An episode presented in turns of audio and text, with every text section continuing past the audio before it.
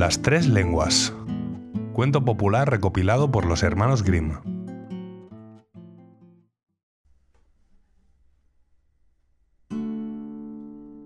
En Suiza vivió una vez un viejo conde que tenía tan solo un hijo, que era tonto de remate e incapaz de aprender nada.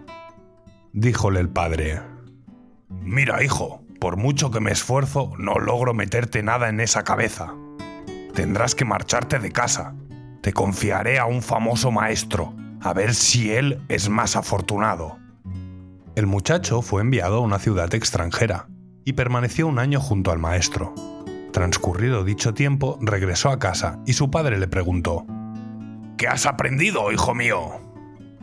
Padre, he aprendido el ladrar de los perros. Dios se apiade de nosotros, exclamó el padre. ¿Es eso todo lo que aprendiste? Te enviaré a otra ciudad y a otro maestro. El muchacho fue despachado allí y estuvo otro año con otro maestro, al volver le preguntó de nuevo el padre. Hijo mío, ¿qué aprendiste? Padre, he aprendido lo que dicen los pájaros. Respondió el chico.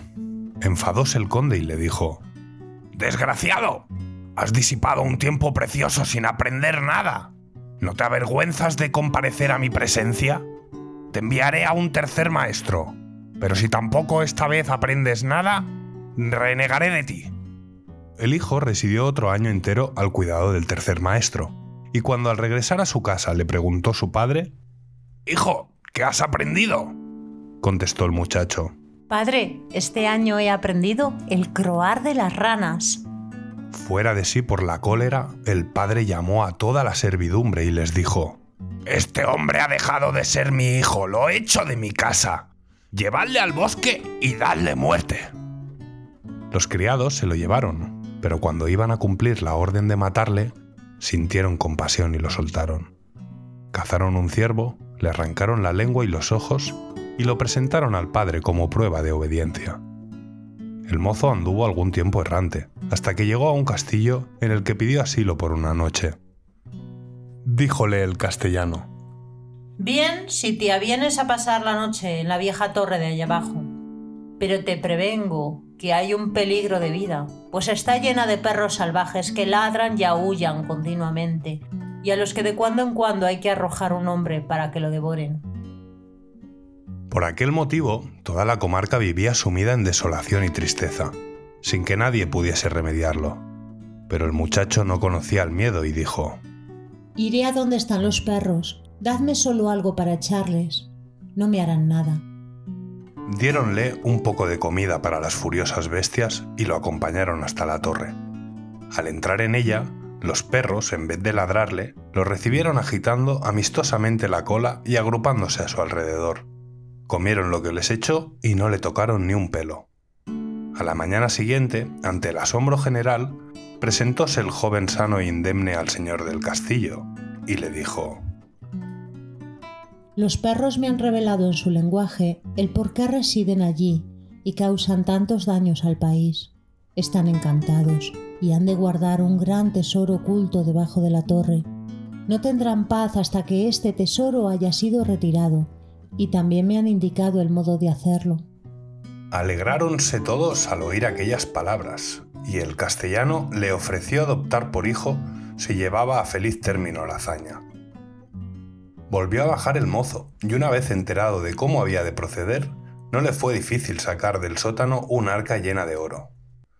Desde aquel instante cesaron los ladridos de los perros, los cuales desaparecieron, quedando así el país libre del azote. Al cabo de algún tiempo le dio al joven por ir a Roma en peregrinación.